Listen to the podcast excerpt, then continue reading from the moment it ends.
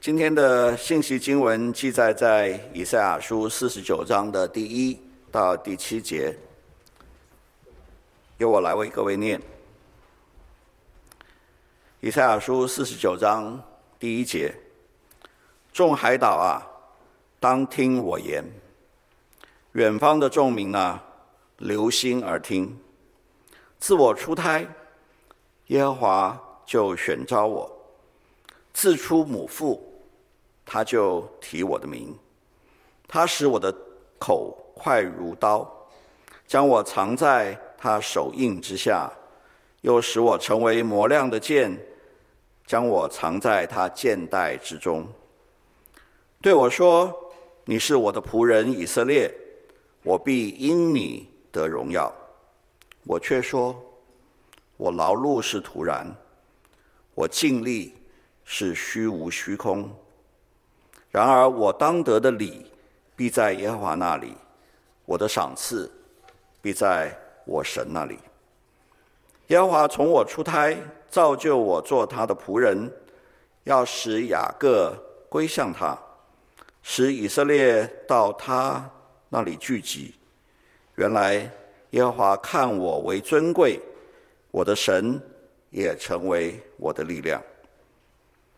现在他说：“你做我的仆人，使雅各众支派复兴，使以色列中得保全的归回，尚为小事。”我还要使你做外邦人的光，叫你施行我的救恩，直到地极。救赎主以色列的圣者耶和华对那被人所藐视、本国所憎恶、官长所虐待的如此说：君王要看见就站起，首领也要下拜，都因信实的耶和华就是拣选你。以色列的圣者，今天在我们当中分享神话语的是谢荣生牧师。谢牧师正道的题目是“外邦人的光，众民的中保”。请荣生牧师。弟兄姐妹早安。以前台风天一定会预备两样东西，还记得吧？哈，蜡烛。还有呢？泡面，哎，我们小时候好像没有泡面这个东西。电池，泡呃不是泡面，蜡烛跟电池，避免在狂风骤雨的夜晚突然停电。有一点点的烛光或手电筒，那是我们在。每一次台风天所不可缺少的东西。我读研究所的时候，我是专门做竹子的性质，还有竹子的细胞结构，所以我会常常到贵重仪器中心去使用电子显微镜。电子显微镜有两种，一种是扫描式的，就是看表面构造。一种是穿透式的，也就是我们要把细胞切得非常非常的薄，然后用那个电子呢穿透那个细胞的结构，去呈现那个细胞切面的这个构造。这两种研究是把细胞的构造跟细胞组织的性质。把这两个关系能够拉在一起，所以我有大量的底片。如果每一次都要请人去冲洗，就要花非常多的钱。啊，我就跟我的教授说，我需要设立一个暗房。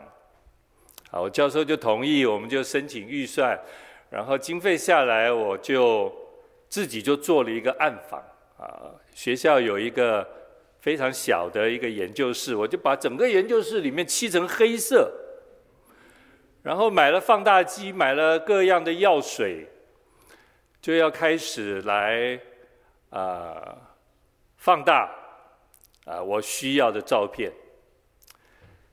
但是各位都知道，暗房里面不可能完全无光，因为完全无光，你什么事都不能做。这个时候，暗房里面需要一盏非常微弱的灯光，一盏小小的红灯。那是我每一次在暗房里面，在显影、定影、放大照片的时候，必须开的一盏小灯。生命同样需要光的引导。耶稣在讲天上财宝的时候，讲完了，然后他立刻说：“眼睛就是身上的光。你的眼睛若嘹亮，全身就光明；你的眼睛若昏花，全身就黑暗。你里头的光若暗了，那黑暗是何等的大！”我想这句话对有白内障的弟兄姐妹一定体会非常的深，因为我们对于光吸收的那个感受已经越来越迟钝。我们阅读东西就越需要外在强烈的灯光来帮助我们，那是因为我们的水晶体已经越来越浑浊。但是对不起啊。耶稣在这里不是在谈你我的势力，不是。他在教导我们，生命必须要有一个正确的价值观。所以耶稣的结论说，一个人不能侍奉两个主。我们不能又侍奉神，又侍奉马门。侍奉的意思就是。你把那个对象认知当做你的主，你唯一敬拜服侍他的主。所以一个人怎么可能有两个主呢？各位，我们在职场上，你有两个老板，你都不知道该怎么办，你要听谁的？所以耶稣到最后给我们一个结论，就是你不能有两个主，不能有上帝。然后你又把世界当做你的主，不可以。这是我们在操练生命价值观的一个学习，或许迟钝，但是这却是我们非常重要的生命目标。我们常常以为眼睛是灵魂之窗，眼睛是我们生命的光非常重要的来源，但是其实不然，因为太多的明眼人。他们生命心灵其实是黑暗的，明眼人生命跟心灵其实是黑暗的，因为太多的明眼人不认识生命的光是谁。我们都非常熟悉的，我们也常常唱他的歌。美国的这位诗歌创作家。Fanny Crosby，她从小就失明了。在她非常小的时候，她的父亲也安息过世。她其实是被她的母亲和她的祖母所带大的。各位，我要强调，女人在家里的属灵地位是非常伟大的。各位姐妹，你绝对不要轻看你自己在家里的属灵地位。非常多属灵的伟人是被妈妈、是被祖母、是被外婆从小这样在属灵上有稳定、稳固的教育成长而长大的。Fanny Crosby 从小，他的母亲、他的祖母就要求他：你眼睛看不见，但是你需要把上帝的话存记在心，你要把它背起来。你看不到，你就要把上帝的话背起来。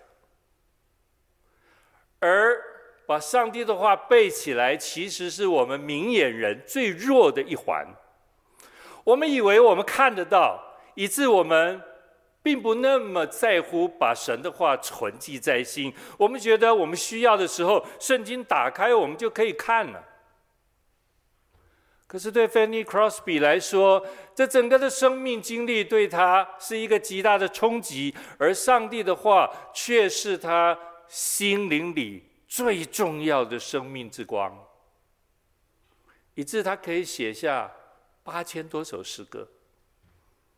在我们红色的赞美里面有太多太多他的诗歌。他虽然眼盲，但是他的心一点都不忙。我们常常唱着诗歌，荣耀归于真神，在我们赞美的第四首。荣耀归于真神，他成就大事，为爱世人，生，至此下独生子，献上他生命，为人赎罪受死。永生门已打开，人人可进来。这是 Fanny Crosby 他所做的，跟我们今天以赛亚书有什么关系呢？啊，圣经学者都会告诉我们，以赛亚书分两个部分，前面有三十九章，后面二十七章。就像圣经的旧约和圣经的新约一样，所以你要读圣经，你一定要读以赛亚书，因为以赛亚书所反映的其实就是整个新整本圣经的浓缩。以赛亚书前面三十九章在讲一个主题，这个主题就是有一个王，这个王要降生。我们都非常熟悉的经文。在新约圣经里面，无论是耶稣，无论是使徒，都不断的在引用以赛亚书。这个王在以赛亚书里面说，他是童女怀孕，他叫以马内利，政权必担在他的肩头上。他名为奇妙、测试、全能的神，永在的父，和平的君。他要为万国万民带来和平。他要像他的主大卫一样的作王，带来公平公义，带来冠冕的赏赐，并且也要带来审判的刑罚。这是以赛亚书前面三十九章一直在强调，有一位王，这位王要来做的事情。以赛亚书后面的二十七章有另外一个主题，这个主题是上帝的仆人。在后面二十七章里面有四首仆人之歌，我们也都熟悉。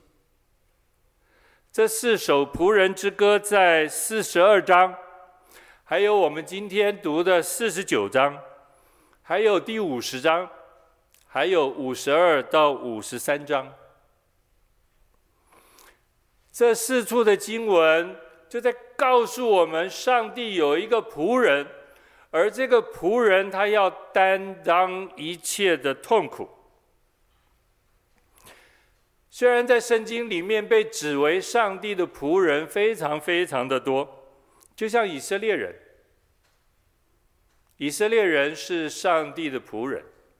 就像许多的先知，上帝说那是他的仆人；还有许多，我不能说许多，还有少数犹大的君王，那是所谓敬畏上帝的好的君王，而这些君王被上帝说这是我的仆人，就像西西家。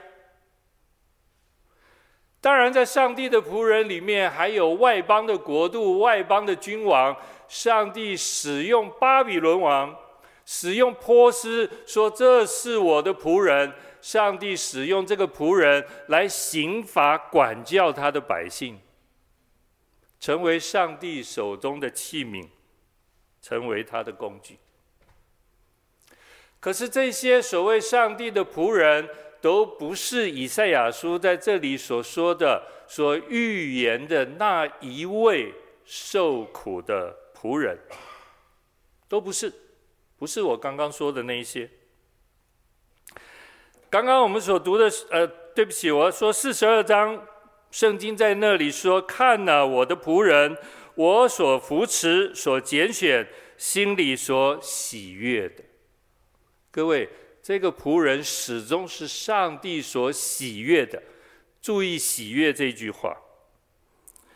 神说：“我已将我的灵赐给他，我的灵赐给他。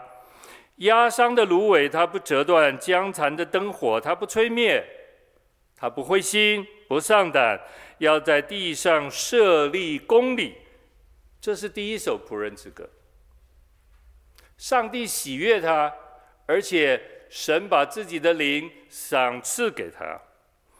好，刚刚工长老带我们读的四十九章，这是第二首仆人之歌。在刚刚所读的经文里面，我大概整理一下：耶和华选他作为神的仆人。他说话大有能力，他使雅各能够归向他，使以色列到他那里聚集。他要使雅各的众支派都能够复兴起来。所谓复兴，就是属灵上的一种归回。他要使以色列中得保全的归回，这是在指有一天犹大的百姓被丢到外邦。而七十年以后，上帝要把他的百姓再带领回到耶路撒冷。更重要的是，他要做外邦人的光，施行救恩，直到地极。这一位救赎主，以赛亚书称他是以色列的圣者，很光鲜亮丽吗？不是。以赛亚预言，他要被人藐视、被憎恶、被官长虐待，他要受到这样的待遇。以赛亚预言，即使这个王要受到这样的待遇，但是有一天，未来的君王要侍立在他的面前，众首领都要向他下拜，因为这一位受苦的仆人。他是上帝所立真正的君王，地上的君王都要势力在他的面前，首领要向他下拜。不单如此，救恩也要从以色列人扩展到万国万民，要从耶路撒冷直传到地极，传到万邦。这一个受苦的仆人。他被差派而来，要做外邦人的光，借着救恩，把万民从罪恶、黑暗、绝望和死亡当中给拯救出来。这是那一位王，也是那一位受苦的仆人所做的事情。四十九章的八到十三节，我们没有读。各位，如果你手上有圣经，我鼓励你可以打开。八到十三节告诉我们，神还要立这一位受苦的仆人做众民的中保。圣经上面那个小字“中保”的小字，说是约约的意思。也就是这位受苦的仆人，其实他来要成就一个约，这个约就是连接在神与人之间的关系，他要做一件美事，让神与人的关系能够重修旧好。这是约所带来的恩典跟祝福。天父让我们在这位中保当中。能够与他和好，这位中保也应许我们得产业，宣告被掳的得释放，瞎眼的得看见，受压制的要全然得自由。这就是以赛亚书在告诉我们，这位受苦的仆人为你我所带来的好消息，带来的福音。当然，今天我们是用新约救恩的角度来看这个好消息。可是，在以赛亚书那里所说最实际的一件事情，就是若上帝把他的百姓丢到外邦，那什么是对他们来说最好的消息？就是再把他们从外邦带领回到耶路撒冷。以赛亚书其实在许多的地方都透露出这样的好消息：上帝要把他分散在各地的百姓带领回到他的面前，而这位仆人会除去一切的拦阻，让归回的人从四面八方可以蜂拥而至的来到上帝的面前。四十九章的十二节，各位你可以看手上的圣经。圣经在这里还强调，百姓要从秦国回来。各位，这不是我们春秋战国那个七国战国七雄的秦秦国，不是。这里的秦国就是在埃及的最南边，有一个地方叫做色弗尼的地方。这个地方在埃及的最南边。也就是当时的人所认知，哦，那是可以到最远的地方，南边最远的地方。以赛亚在这里预言，上帝的百姓要从北方，要从远处，甚或要从极南的地方，要归回到耶路撒冷。归回的路程如何预备呢？啊，以赛亚在这里预言说，上帝要在百姓归回的路上预备丰盛的食物和饮水，使人在归回耶路撒冷的路途上毫无缺乏。各位，你不用担心，在我们归回的恩典当中，上帝预备的是一切的丰盛。各位，这位受苦的仆人是谁？当然，就是以赛亚书前面三十九章所说的那位要来的君王。这位受苦的仆人，就是那一位要来的君王。新约圣经告诉我们，这位受苦的仆人要来的君王，就是耶稣基督。各位还记得四十二章那里所说吗？这一个受苦的仆人是上帝所喜悦的，上帝要把他的灵浇灌给他，赏赐给他。我们看耶稣基督在受洗的时候发生了什么事？圣灵仿佛鸽子降在他的身上，天上有声音说：“这是我的爱子，我所喜悦的。”各位。耶稣基督在受洗的时候，其实以赛亚书四十二章的话就已经应验在耶稣基督的身上。圣灵与他同在，降临在他的身上，而天父向世人做见证：“这是我的爱子，我喜悦你。”在耶稣开始侍奉的时候，我们看到三位一体的真神。同时的出现，见证耶稣这位全能的神、永在的父、和平的君，这位为罪人要受苦的仆人，就是上帝定义所喜悦的那一位，就是永世的君王，耶稣基督。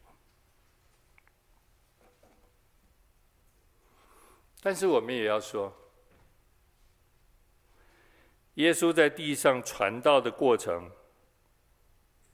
信靠他的人并不多，因为多数的人还是眼瞎耳聋，不认识生命的光，不认识这位中保，这位要与我们立下新约的弥赛亚。耶稣借着十字架。完成了救恩，使我们这一些被世界所掳去的灵魂，在基督里得以全然归回。耶稣让你我不再为这，再为这个世界，不再被黑暗的权势所辖制。福音的大能完全的释放我们。弟兄姐妹，你始终要记得，要知道，你是一个在基督里得自由的人。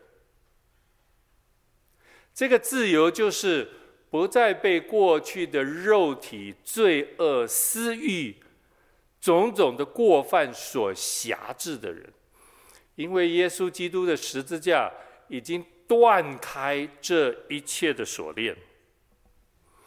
这个福音不单临到你，临到我，这个福音还要传向地极，要在万民当中为主得人。属于主的人要从四面八方蜂拥的回到耶稣基督的面前。但是我知道，圣经虽然这样说，我们在传福音的事上确实有挫折感。弟兄姐妹，你传福音有没有挫折感？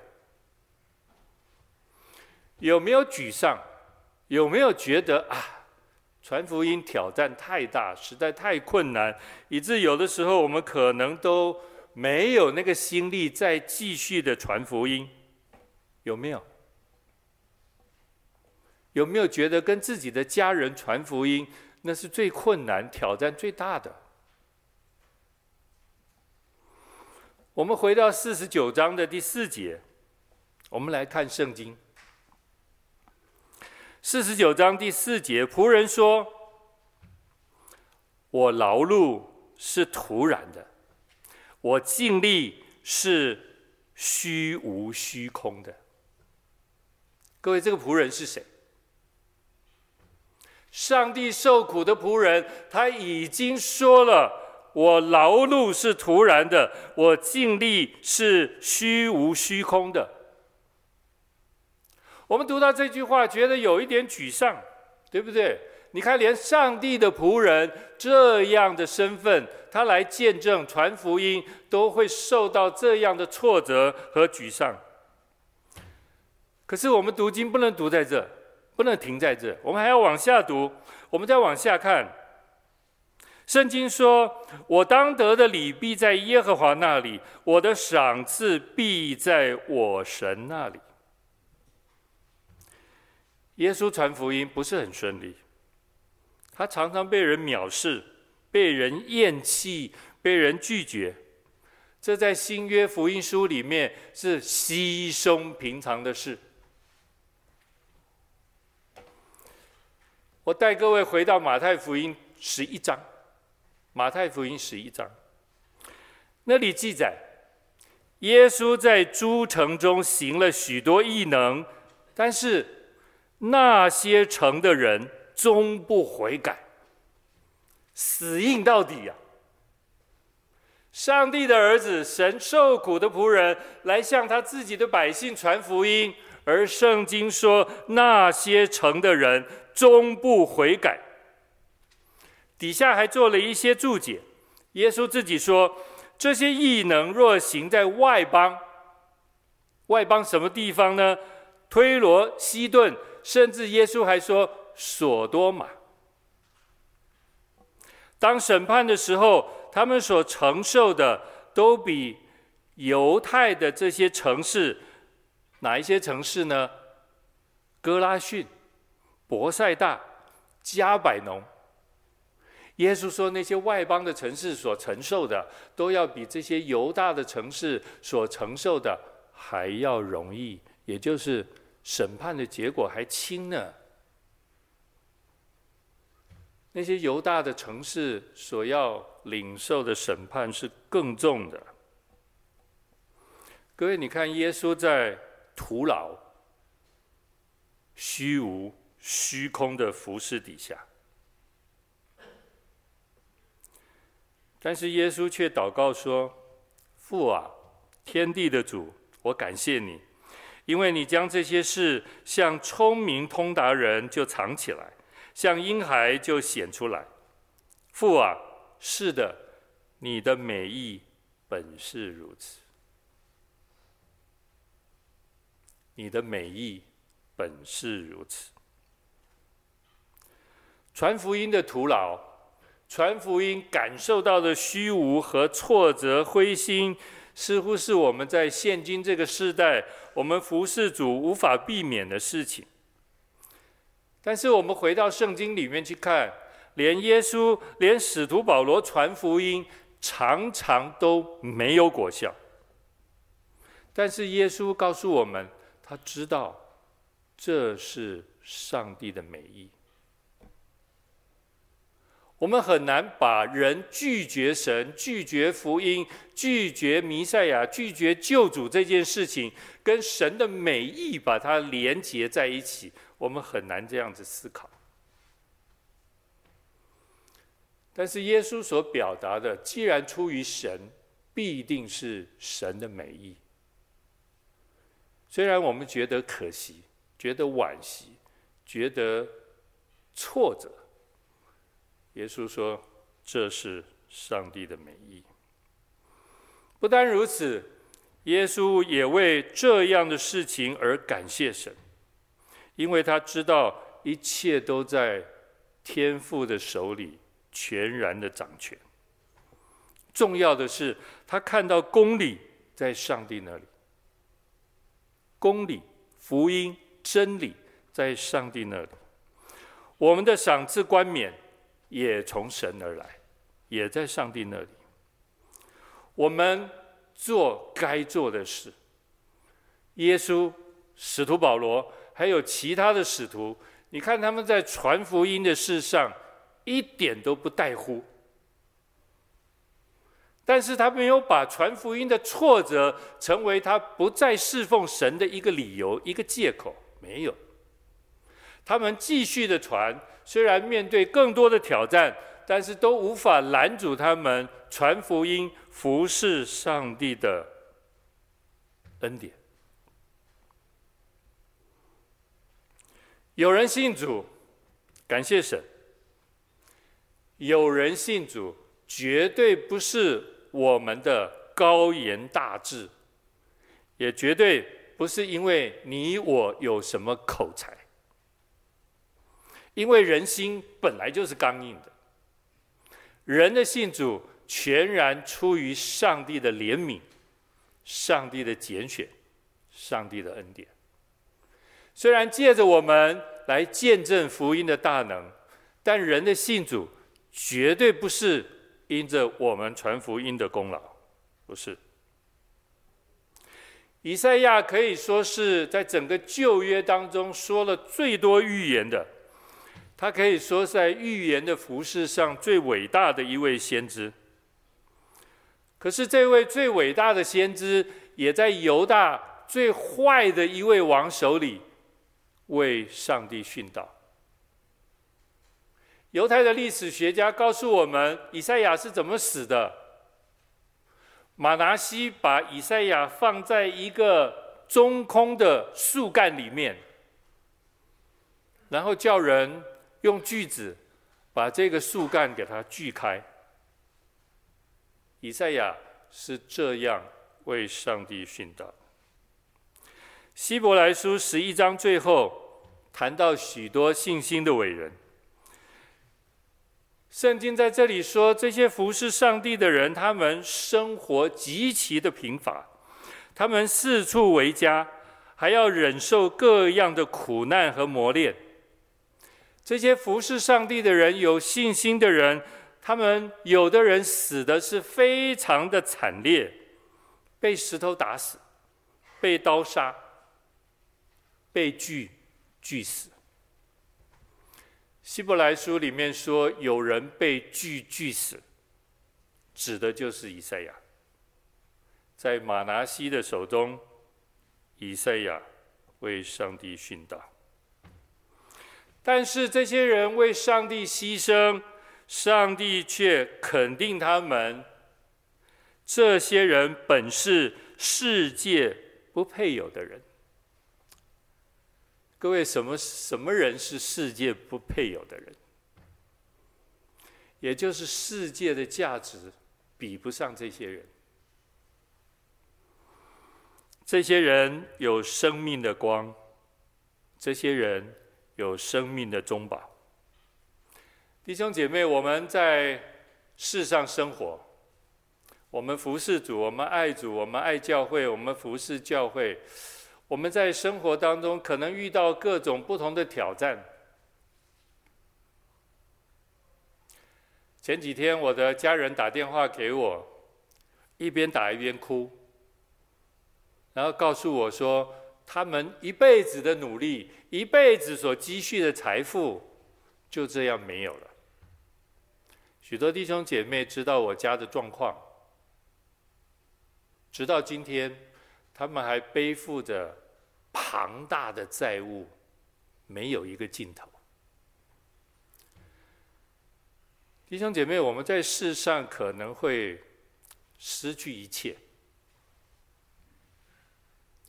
我们在世上会失去一切，但是我们不会失去主，不会失去这生命的光，不会失去这位我们生命的重保。Fanny Crosby，他从小眼盲，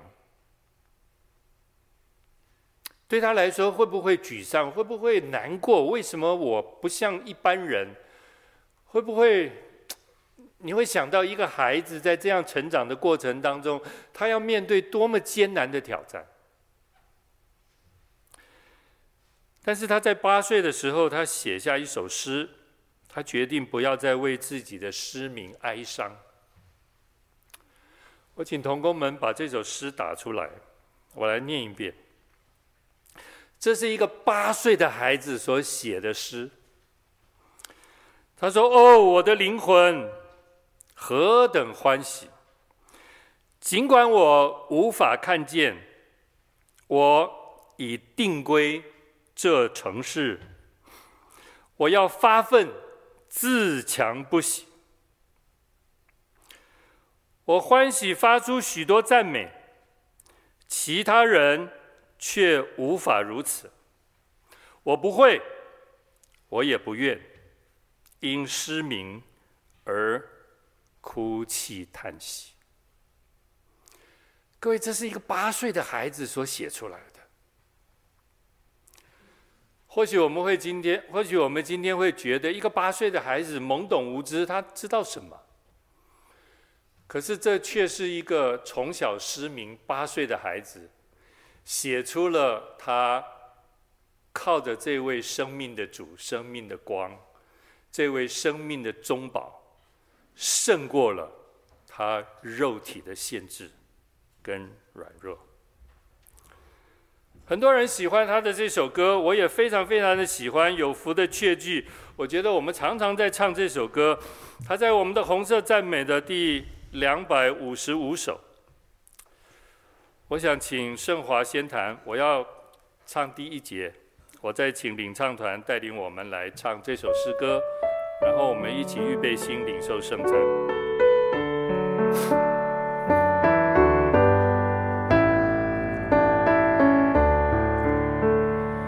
有